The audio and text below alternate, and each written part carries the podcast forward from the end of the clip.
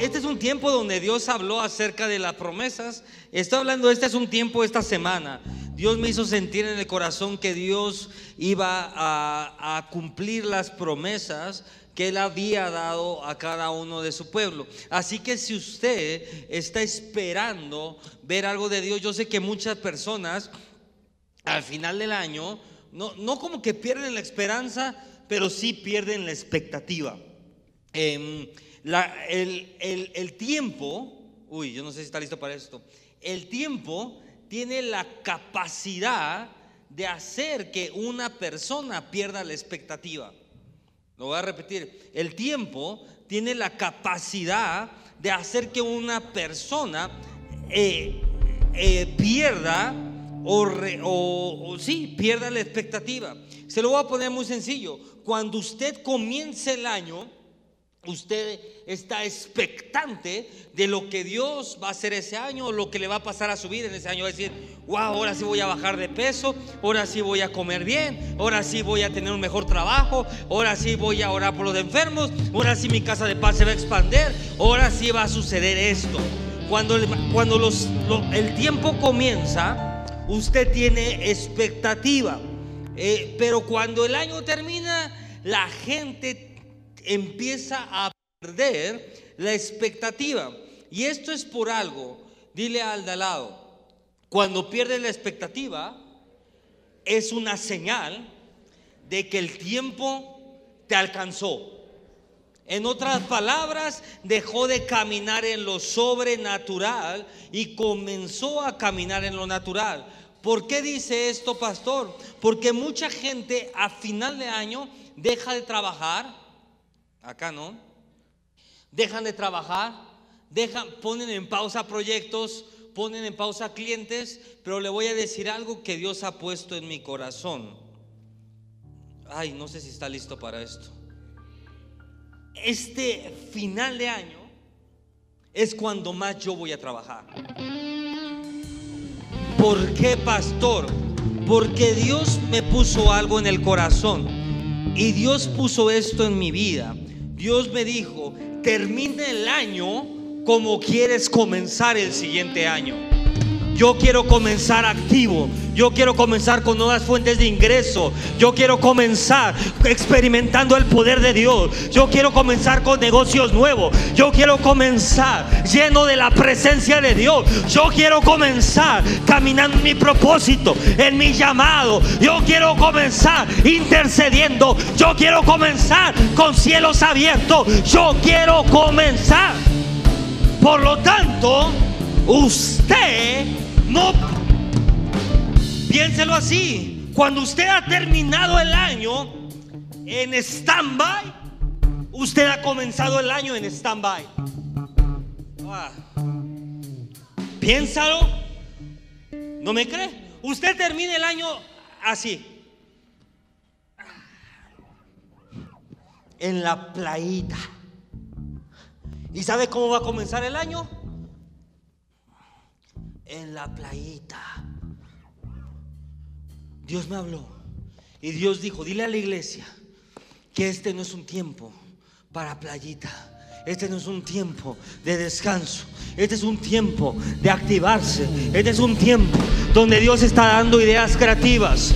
Dios no está parando de trabajar. Dios sigue trabajando. Dios sigue operando. Dios sigue, Dios sigue trayendo idea creativa. Dios sigue abriendo los cielos. Dios sigue cumpliendo sus promesas. Pero el diablo usa el tiempo para hacerte creer, uy, que hay una temporada de descanso. Uy.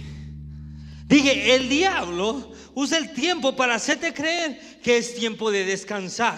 Y cuando las personas entran en esa en ese mover y en, ese vamos a llamarlo falso descanso y paran el movimiento, muchas veces dejan de escuchar la voz de Dios.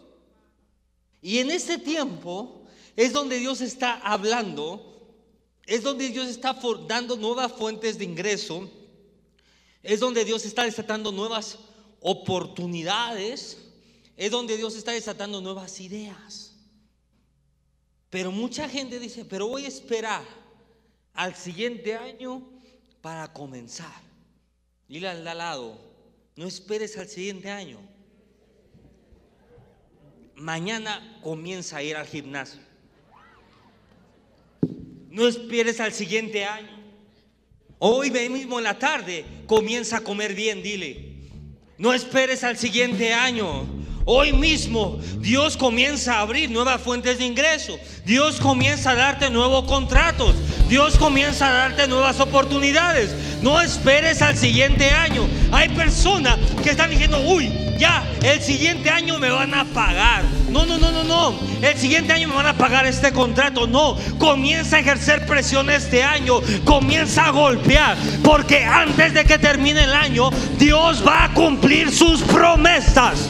Dije, Dios va a cumplir sus promesas. No puedes esperar. Si hay alguien que va a esperar, que sea el diablo. Porque usted no va a esperar por su bendición, usted no va a esperar por su rompimiento, usted no va a esperar por ese milagro, usted no va a esperar por esa respuesta de Dios. Pastor, es que las, las empresas ya hicieron su corte. Pastor, es que los juzgados ya cerraron. Pastor, es que el notario ya se fue de vacaciones. Te voy a decir algo. El notario se fue de vacaciones. Los juzgados cerraron. Las empresas cerraron. Pero Dios sigue operando. Dije, Dios sigue operando, aunque esté el juzgado cerrado, aunque las empresas cerraron, aunque el notario se le fue de vacaciones, Dios sigue operando y ahí Dios sigue trabajando y provocando que esa respuesta llegue a tu vida. Entonces, pastor, dígale al lado, una promesa de Dios tiene la capacidad de cambiar nuestra vida. ¿Por qué, pastor? Porque una promesa tiene la capacidad de cambiar el estado de ánimo de una persona. Mm. ¿No me cree? Ah, es muy sencillo. ¿Cuántos tienen hijos chiquillos? O sea, como de 10 años, 12 años, 8 años. Levante su mano. Prométale a su hijo hoy que le va a comprar el PlayStation 4 y va a ver cómo le va a cambiar su estado de ánimo. A usted no. Prométale acá que le va a comprar el, nuevo Xbox con 8 teras y no sé qué. Y va a ver cómo le va a cambiar su estado de ánimo. ¿Por qué? Porque las promesas tienen la capacidad de cambiar y transformar el estado de ánimo de una persona. Cuando la depresión llega a la vida de una persona es porque olvidó las promesas sobre su vida. Lo voy a repetir. Cuando la depresión llega a la vida de una persona, cuando la tristeza llega a la vida de una persona, cuando una persona dice, es que ya no, ya no tiene sentido en mi vida, es que se olvidó de las promesas de Dios. Es que se olvidó que Dios tiene un futuro para ti. Es que se olvidó que Dios ya tiene listo ese milagro. Es que se olvidó que Dios te ama. Es que se olvidó que Dios nunca te iba a dejar solo. Entonces, el diablo usa el tiempo para apagar la expectativa, para ponerte en stand-by. Eh, está bien, stand-by, para ponerte en estado de pasividad, vamos a ponerlo así, en modo apagado. Y ojo acá, si tú terminas el año en modo apagado, vas a comenzar el año en modo apagado.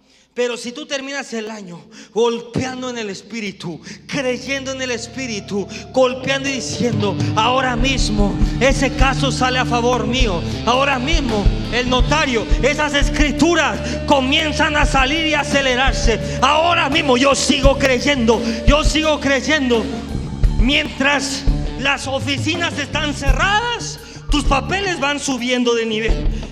Mientras las oficinas están cerradas, tus papeles se van sellando, las sentencias se están emitiendo y de repente cuando abren las oficinas van a abrir, van a decir, ¿qué es esto? Esta sentencia ya se emitió, estas escrituras ya salieron, este caso ya salió. ¿Por qué? Porque no paraste de creer. Este tiempo es un tiempo que usted no puede parar de creer. Dile al de lado, en el cielo no hay vacaciones. Dios siempre está trabajando. Dios siempre está operando. Dios sigue trabajando. Aunque la gente pare, Dios sigue. Entonces, pastor, una promesa tiene la capacidad de cambiar nuestra vida, de transformar nuestro estado de ánimo. ¿Por qué, pastor? Porque una promesa desata la fe de los hijos de Dios. En otra palabra, si usted comienza a recordar las promesas que Dios le dio a través de sueños, a través de visiones, a través de palabras proféticas, a través de, de abrir la Biblia y un versículo, en ese momento, es más, hágalo. La promesa que Dios le dio. Que Dios le prometió? Paz, salud, que Dios le iba a dar, que acelerar algo. Yo no sé. Bueno, cuando usted trae a la mente esa promesa, automáticamente la fe se activa.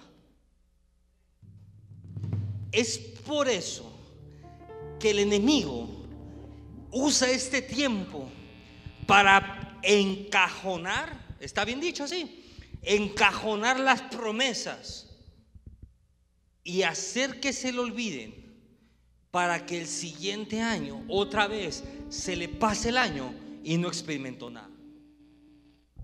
Este es el tiempo, dile al lado, este es el tiempo de desencajonar las promesas, de desempolvarlas y de creer que antes que termine el año, Dios las va a cumplir. Dile al lado, te desempolva las promesas. Pero dile así, desempolva la... Haga un acto profético. Hágale así, desempolva las promesas. Saca las promesas. Desempolva las promesas porque Dios las va a cumplir. Desempolva la promesa. sácala y desempólvala. Porque Dios la va a cumplir. Yo lo creo. Una, una promesa no tiene poder.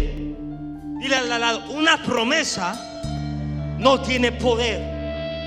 Entonces, pastor, ¿Qué es lo que hace que las promesas sean tan poderosas? Dile al lado tu fe. En otras palabras, una promesa como promesa no tiene poder. Pero cuando usted elige creer la promesa, en ese momento se activa un poder sobrenatural en la promesa. En ese momento usted le inyectó vida a la promesa. En ese momento algo que estaba en papel comienza a hacerse real. ¿Por qué, pastor? Porque una promesa no tiene poder a menos que escojamos creer. Lo voy a repetir. Una promesa no tiene poder a menos que escojamos creer. En otra palabra, si usted lee en la Biblia por la llaga de Jesucristo somos sanados. Eso en la Biblia es una oración escrita muy bonita. No tiene poder. Pero cuando alguien toma esa promesa, la cree con todo su espíritu y la declara, automáticamente tiene poder. Y milagros comienzan a suceder. Y maravillas comienzan a suceder. Y el poder de Dios comienza a manifestarse. ¿Sabe por qué? Porque alguien eligió creer. Dile al de lado, esta mañana yo elijo creer en las promesas que Dios me dio. Yo elijo creer.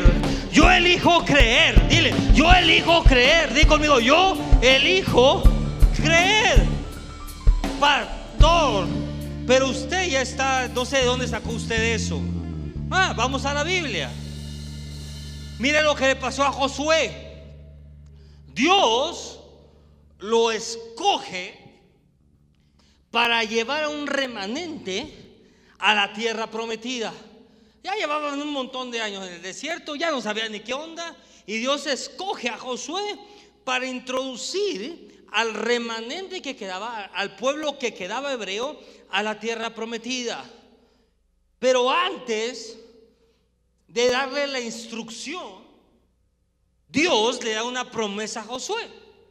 Y es una promesa poderosísima en la Biblia. Dile, al lado, esta promesa es para Josué. Y mira lo que Dios le dice a Josué. Dice, no temas que yo estaré contigo. No te dejaré ni te desampararé. Pastor, pero esa promesa es para Josué. Mire, mire, mire, mire, mire, mire. Eso no es para usted. ¿O sí? Es para usted si elige creerlo y apropiarse. En otras palabras, yo he estado sentado en un lugar como usted y de repente el apóstol agarra a una persona y le da una palabra profética. Esa es una promesa de Dios para esa persona. Pero yo muchas veces estoy ahí sentado y digo, ¿sabe algo? Yo sé que es para Juanito, pero yo escojo también creer esa palabra. Yo sé que esa palabra también es para mi vida, también es para mi familia, también es para mi ministerio. Yo escojo creerla y me apropio de ella. Dile al lado, toda promesa que escoges creer es para ti. Lo voy a repetir. Toda promesa que escoges creer es para ti. Entonces usted tiene que escoger creer. Usted tiene que escoger. Dile, dile, diga conmigo, yo escojo creer. Toda promesa que usted escoge es para usted. Dios en la Biblia da un montón de promesas. Y mira lo que le dice a Josué. No temas yo estaré contigo, no te dejaré ni te desampararé. En otra palabra, yo vengo a desatar esa promesa de Dios sobre tu vida. No temas que yo estaré contigo, dice Dios. No te dejaré, no te desampararé. Dios te dice hoy, no temas que yo estaré contigo. Él estará contigo todos los días de tu vida si eliges creer. Usted no ve, usted nos ve como, como gente loca haciéndole así, saliendo corriendo y pactando cosas. Pero lo que usted no entiende muchas veces es que nos estamos apropiando de las promesas de Dios. Nos estamos apropiando de lo que Dios le promete. Yo he estado ahí y de repente a través del apóstol, de los profetas, comienzan a profetizar a mi Padre Espiritual. Y yo estoy sentado atrás diciendo, yo también me apropio de esa promesa. Yo también creo que esa promesa es para mí. Yo también creo que eso es para nuestro ministerio, para nuestra familia. Porque toda palabra de Dios que usted elige creer se activa en su vida. Entonces, ¿por qué no se activa nada, pastor? Porque no elige creer. El espíritu de religión hace creer que la palabra es para todos menos para usted. Lo voy a repetir el espíritu de religión tiene la capacidad de hacerle creer que la palabra es para todos, menos para usted. El pastor dice, ahora mismo, el espíritu de rebeldía cancela, la, cancela las promesas de Dios en una persona. ¿Y usted qué hace? ¿Quién sabe para quién sea? Porque yo rebelde. Eso es religión. Eso es religión. ¿Quién sabe para quién sea? Ah, para ti. Más falta que te hagas en un espejo. Cuando usted camina en revelación, usted dice, wow, igual yo no soy el gran rebelde, pero algo de mí debe de haber. Y yo tengo que encontrar esa área en mi vida que está fallando para poderla someter y que las promesas se hagan reales en mi vida. Cuando usted no camina en religión, a usted no le da pena decir, eh, que he fallado.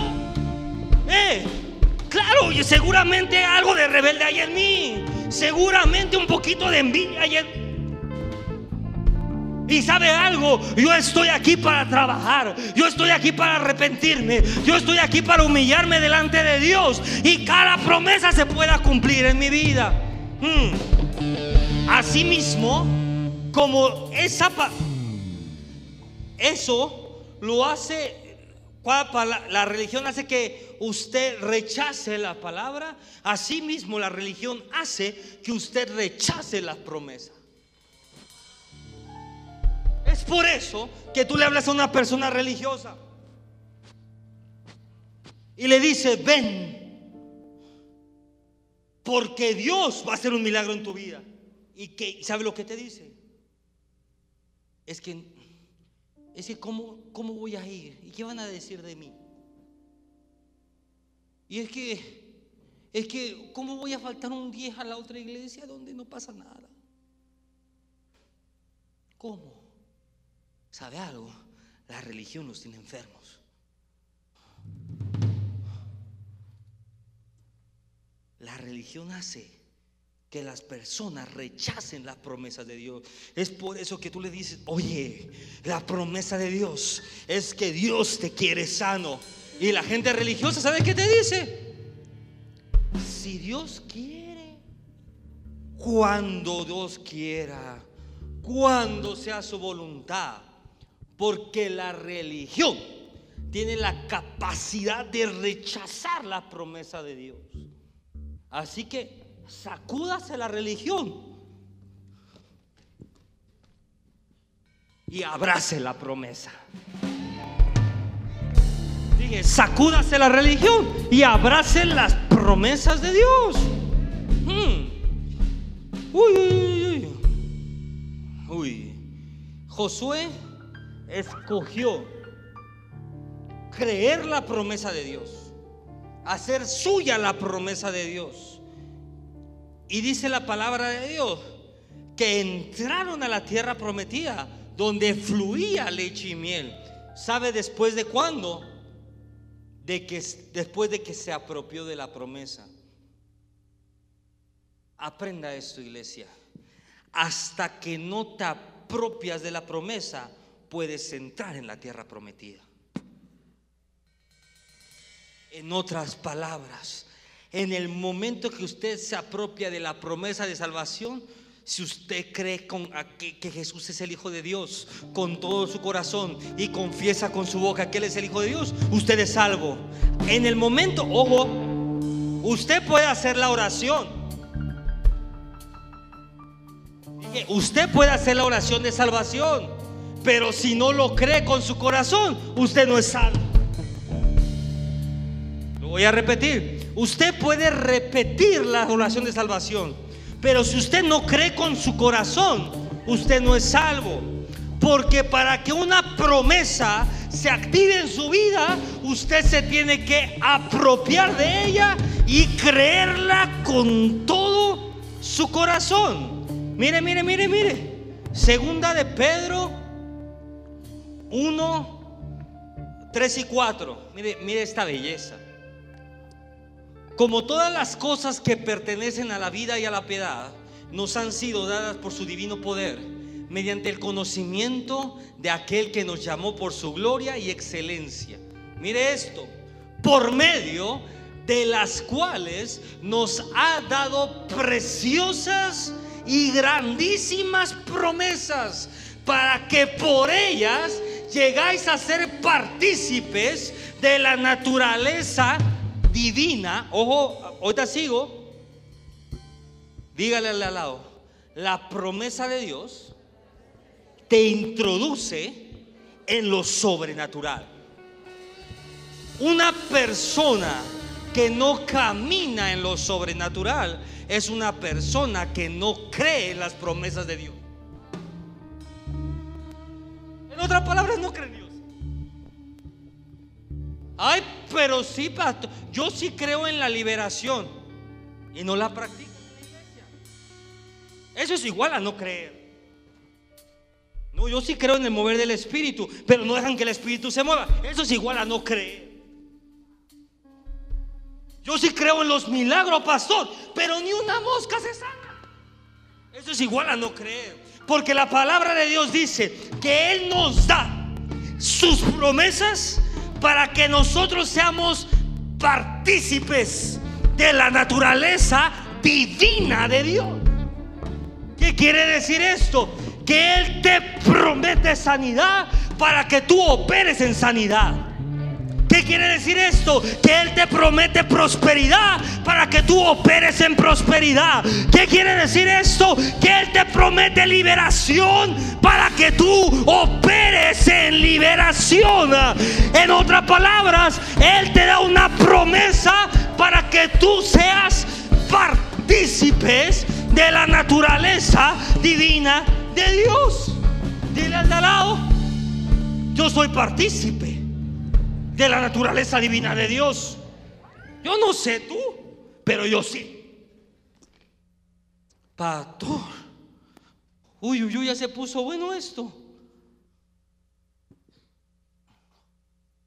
Nos ha dado preciosas, preciosas y grandísimas promesas.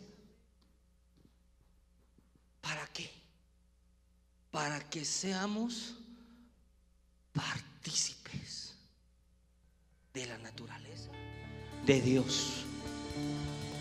En otras palabras, se lo pongo en español. Dios nos da sus promesas para que a nosotros también nos toque una rebanada del pastel para que usted diga, eso que mi padre carga, a mí también me toca. Eso que mi padre carga, a mí también me toca. A mi familia le toca. ¿Por qué? Porque Él me lo prometió. ¿Ya vio? Ya cambia la ecuación. Ya cambia la ecuación. Dios no promete por prometer. Dios promete con un propósito, que usted sea partícipe de lo sobrenatural, que usted sea partícipe de la naturaleza divina de Dios. Apunte esto ahí. Cuando usted no conoce el propósito de algo, usted no puede accesar a ese algo. Hay muchas personas que no, que no han podido accesar a las promesas de Dios porque no conocen el propósito de las promesas de Dios. Así que si usted no conocía el propósito, hoy ya lo conoce. ¿Por qué Dios te promete tanta cosa? Para que usted sea partícipe de la naturaleza divina en otras palabras,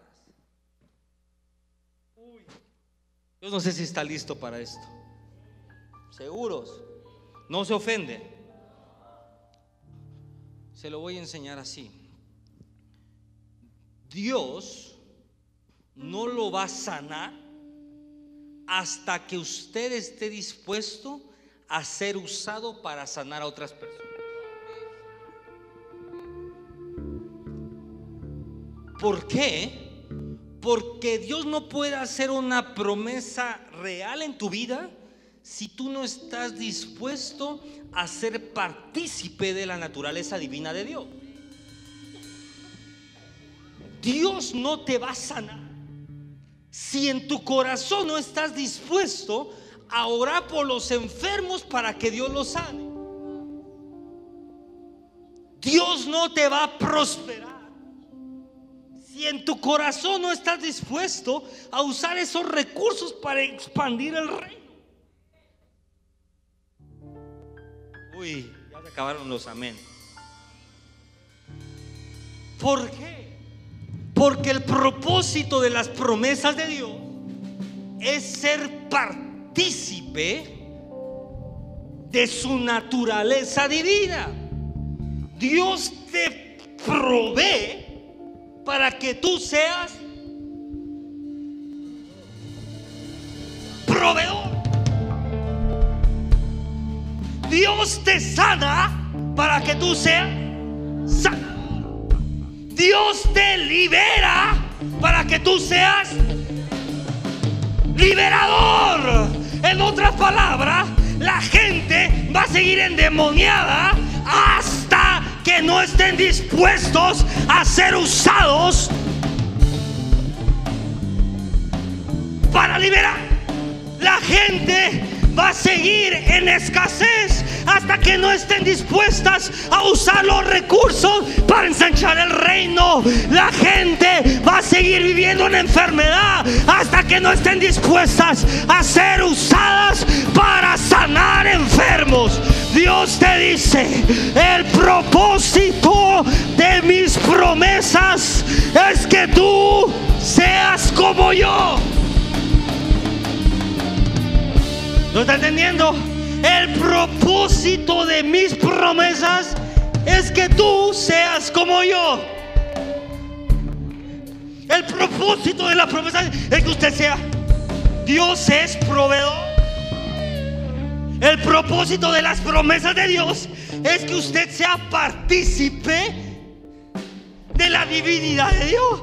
Por lo tanto, si Dios es proveedor, Él te promete provisión para que usted sea proveedor. Si Dios es sanador, ¿cómo se llama Dios sanador? ¿Ah? Rafa. Eh, ¿Dios proveedor? Gire. Dios dice, yo soy Jehová Rafa. Pero ¿saben por qué yo soy Jehová Rafa? Porque yo también quiero que tú lo seas conmigo. para que seas partícipe de lo que yo tengo. Yo soy Jehová Jireh, yo soy el proveedor, pero yo soy proveedor para que tú también lo seas conmigo. Porque yo quiero que mi hijo provea. Yo soy Jehová liberador, pero yo soy liberador para que tú también seas conmigo. Y a donde quiera que vayas, los demonios salgan corriendo. ¿Por qué? Porque las promesas de Dios no son dadas para participar de la naturaleza divina de Dios. Uy, ya cambió la ecuación. ¿Usted no había escuchado eso? ¿Pero qué cree? Lo dice la Biblia, no lo digo yo. Te dio hermosa promesa. Hermosas grande para que se quede sentado en su silla, calentando ahí el asiento.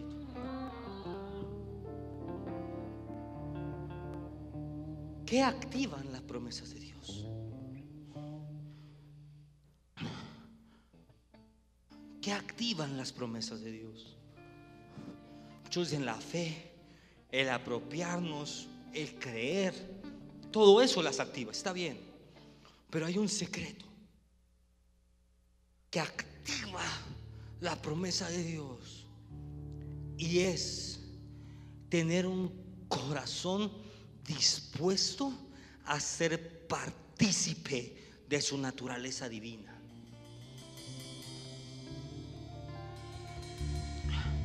hasta que tu corazón no esté dispuesto a ser usado para orar por los enfermos, hasta ese momento la sanidad no va a llegar a tu vida.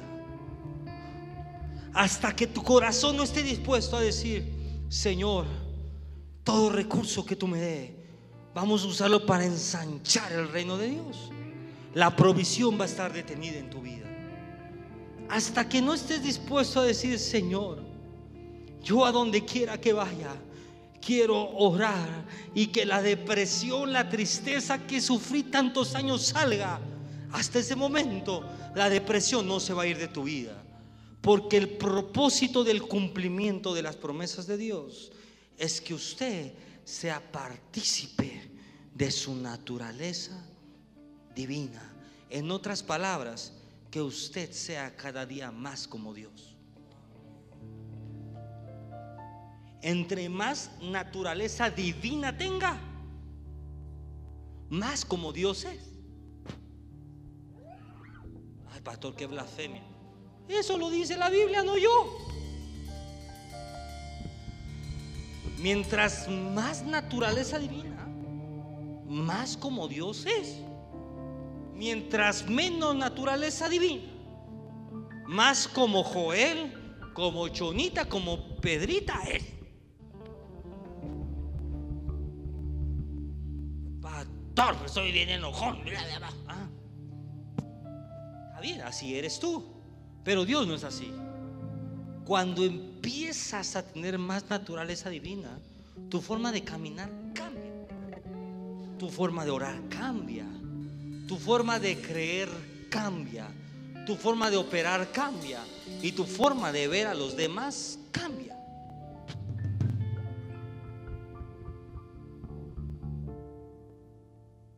El propósito, dile al lado, el propósito de las promesas es ser parte de la naturaleza divina de Dios.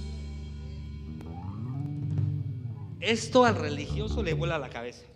Así, si a usted le está zumbando la cabeza, sacúdase más. No entienden, no entienden esto. Pero te voy a decir algo. Dios cumple sus promesas para que a través de usted estas promesas se cumplan para los demás. Entonces, pastor, ¿todas las promesas de la Biblia son para nosotros? Pues no, pero si usted elige creerla, es para usted. Dios le prometió a Moisés algo. Dios le prometió a Josué algo. Dios le prometió a Elías algo. Dios le prometió a Mateo algo. Dios le prometió a Lucas algo. Dios le prometió a David algo. Dios le prometió a Eliseo algo. Dios le prometió a ellos. Pero si usted ve esa promesa y dice, Señor, yo quiero esa promesa que tú le hiciste a Josué, que estarías conmigo por siempre y para siempre. Yo escojo creer esa promesa. Y cuando usted escoge creer esa promesa, esa promesa es para usted. Entonces, pastor, ¿todas las promesas de la Biblia son para nosotros? Sí. Y es más, hasta las que no son de la Biblia. Si Dios me profetiza algo a mí, si Dios viene, viene aquí el apóstol y me profetiza algo, y usted quiere eso, tómelo, apropiese, elija creerlo. Como hay hijos de la casa que la profeta, el apóstol, les han profetizado, y yo he elegido creer esa promesa también para mí. Mm. Uy. Está buenísimo. ¿Quién tiene el derecho a reclamar una promesa de Dios? Ponga, ajá, los hijos. Los hijos gritan, está bien. Díganle a los hijos. Claro, los hijos. las promesas del Señor le pertenecen a los hijos, no a los creyentes, a los hijos. Mire, mire, mire, mire, mire. Uy, uy, uy, uy. Pero hay algo, ya le dije, que activa las promesas de Dios. Secretos para activar las promesas de Dios. Número uno, un corazón dispuesto a ser usado para operar en esa promesa. ¿Está de acuerdo? Y número dos, dar un paso de fe.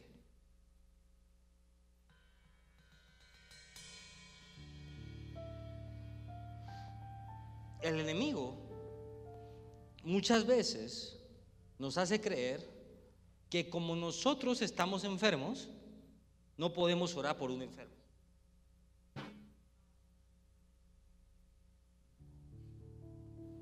Pero muchas veces ahí andas con todos los mocos así.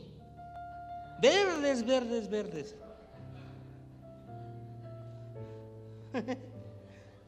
A usted no le pasa, nomás a mí. Mocos, tú verde, verde, ahí va con sus mocos. Pero aún así, usted dice ahora mismo, eres sano en el nombre de Jesús. Y Dios estaba esperando ver que dieras ese paso de fe para sanarte. El domingo pasado yo llegué con todos los mocos así. Pero hubo algo que dije, Señor, no soy yo, eres tú. Y en el momento que me subí al altar y oré por la primera persona, en ese momento, se lo prometo, que los mocos, la garganta, todo paró. Y desde ahí ya no me volvió a Usted, igual es para usted es una sanidad muy normal, los mocos, la, pues sí, muy sencillo. Pero de ese momento paró y no me va, ya no me volvió a dar. Muchas veces Dios está esperando que usted dé ese paso de fe. En otras palabras, que le demuestre a Él que usted está dispuesto a ser partícipe de la naturaleza divina para Dios operar en usted. Así en cada cosa. Ahí anda todo triste, todo, todo la depre porque el novio la dejó. Y ahí anda. Pero de repente ve a otra que anda igual que usted. Y dice, ¿qué hago? oro para liberarla.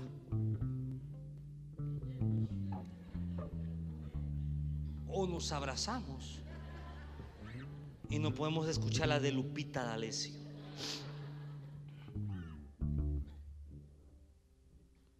Pero en el momento que usted dice, ¿sabe qué? No soy yo, es el de las promesas en mí.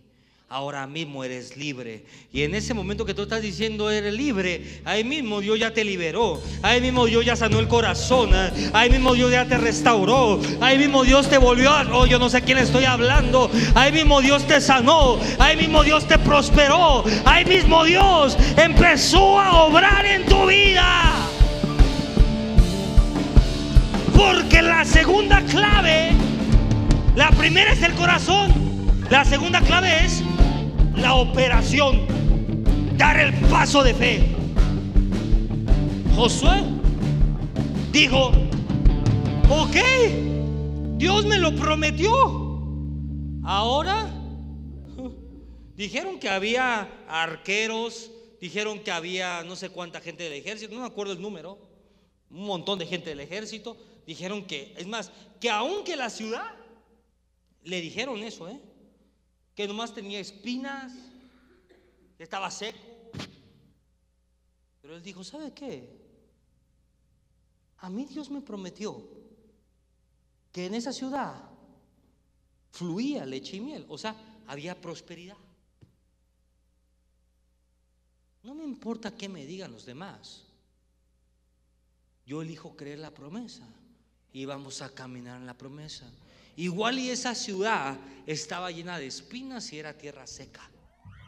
Pero cuando un hombre de Dios elige creer, yo puedo ver cómo Josué iba entrando en esa tierra y las espinas se iban abriendo y la tierra que era seca comenzaba a florecer por causa que un hombre de Dios decidió creerle. Yo vengo a decirte algo. Si Dios te dio una promesa, si Dios te dijo, entra, cree, aunque la tierra parezca seca, cuando entres va a florecer. Va a florecer. Uy, pero pastor, pastor, pastor. Ya, termino, termino. Pastor, pero yo ya le hago de todo y no se cumplen las promesas sobre mi vida. Solamente hay una cosa por las cuales las promesas no se pueden, se pueden no cumplir en tu vida. Póngala ahí. Y es vivir en iniquidad.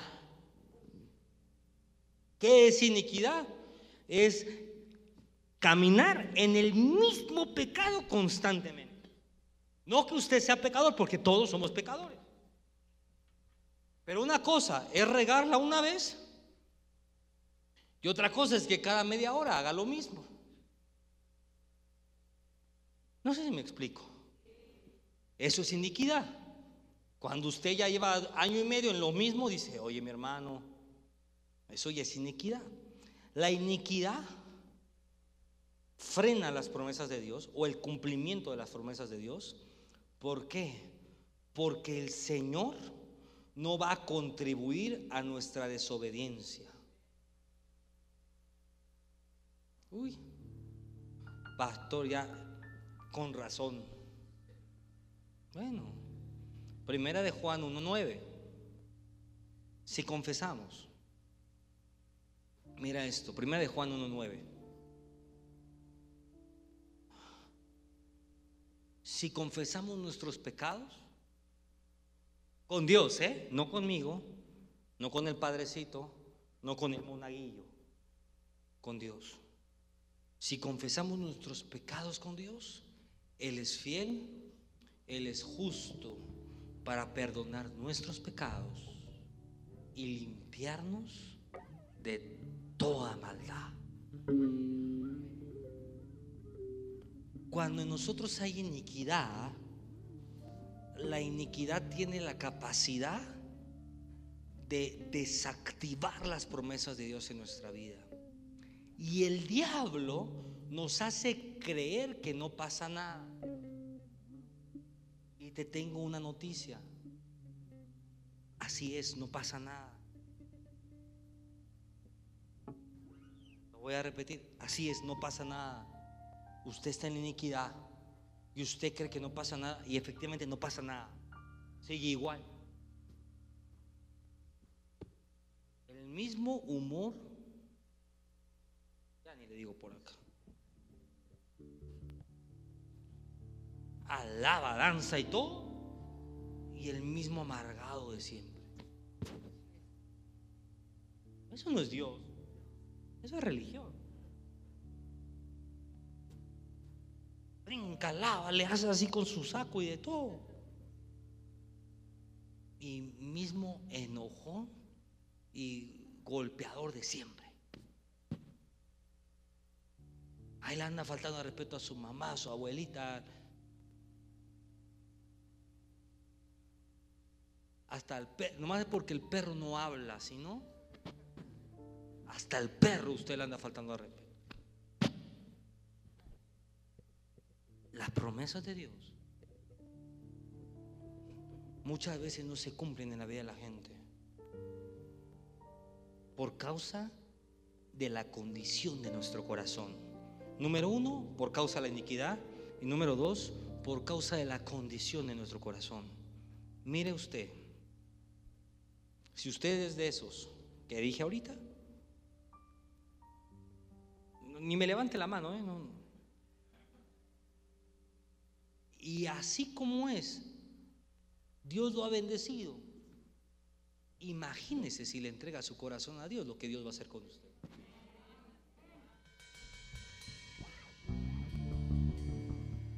Imagínese, todo amargado, todo amargado, todo enojón, todo enojona, ahí refrescándosela a todos.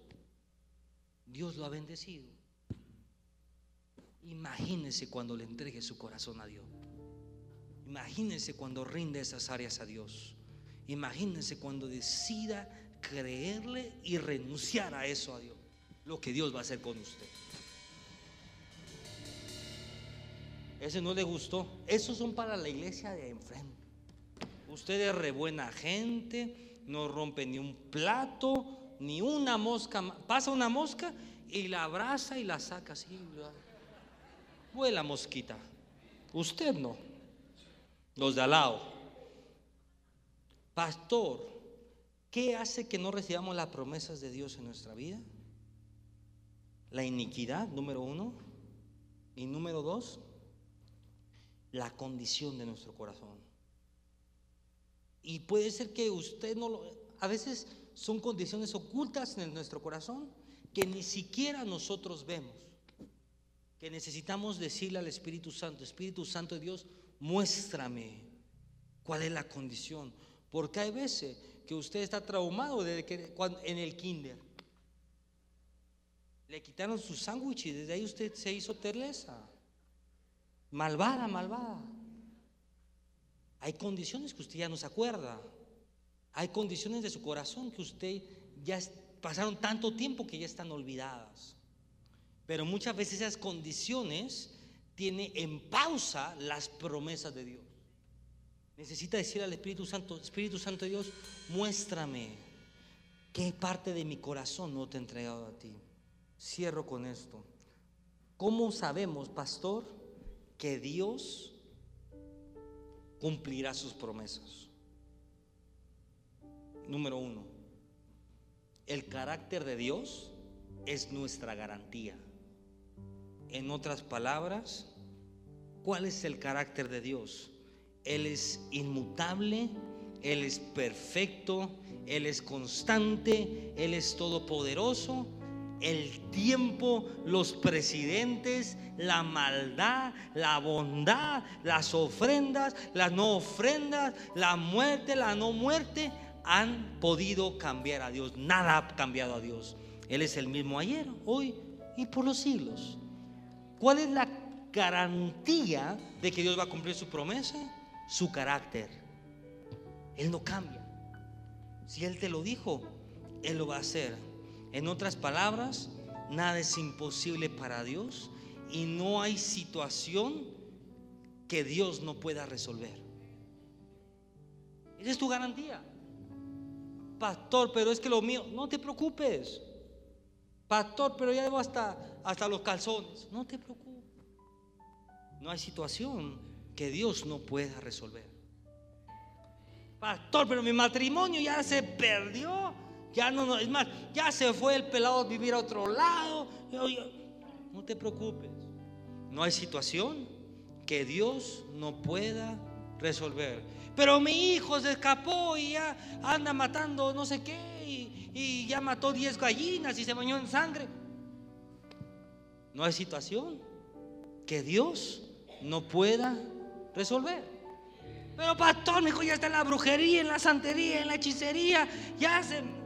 No hay situación que Dios no pueda resolver. Pero pastor, mi sobrino está en las drogas, ya lo metí 18, 20, 25 veces al anexo. No hay situación que Dios no pueda resolver. Solamente hace falta seguir creyendo en sus promesas. Pastor, ¿y cómo podemos reclamar las promesas de Dios? Número uno, creer con todo nuestro corazón. No, perdón. Número uno, traerlas a la hora. Ese es lo número uno. Traerla a la hora. ¿Qué Dios te prometió? Yo vengo a decirte eso. ¿Qué Dios te prometió? ¿Una familia? ¿Un caso? Ah, ¿Un negocio? Eh, una sanidad, una liberación, restauración en tu familia. ¿Qué Dios te prometió? Bueno, trae esa promesa al presente. ¿Cómo, cómo, cómo hago eso, pastor? Muy sencillo. Cierra tus ojos y tráela a tu mente. Eso que Dios te prometió. Tú abriste la Biblia, leíste algo y dijiste, esto es para mí. Esto es para mi casa. Esto es para mi vida. Tráelo al presente tráelo a la hora. Número dos, elige creer en esa promesa. Usted que ya la tiene en su mente, diga en voz audible, Padre Celestial, yo elijo creer en esta promesa. Ahí usted dígale la promesa. Lo que sea. Usted dígale, Padre Celestial, yo elijo creer en esta promesa. Y aunque haya tormenta, y aunque las circunstancias se pusieron medio difíciles, yo sigo eligiendo creer en lo que tú me has dado.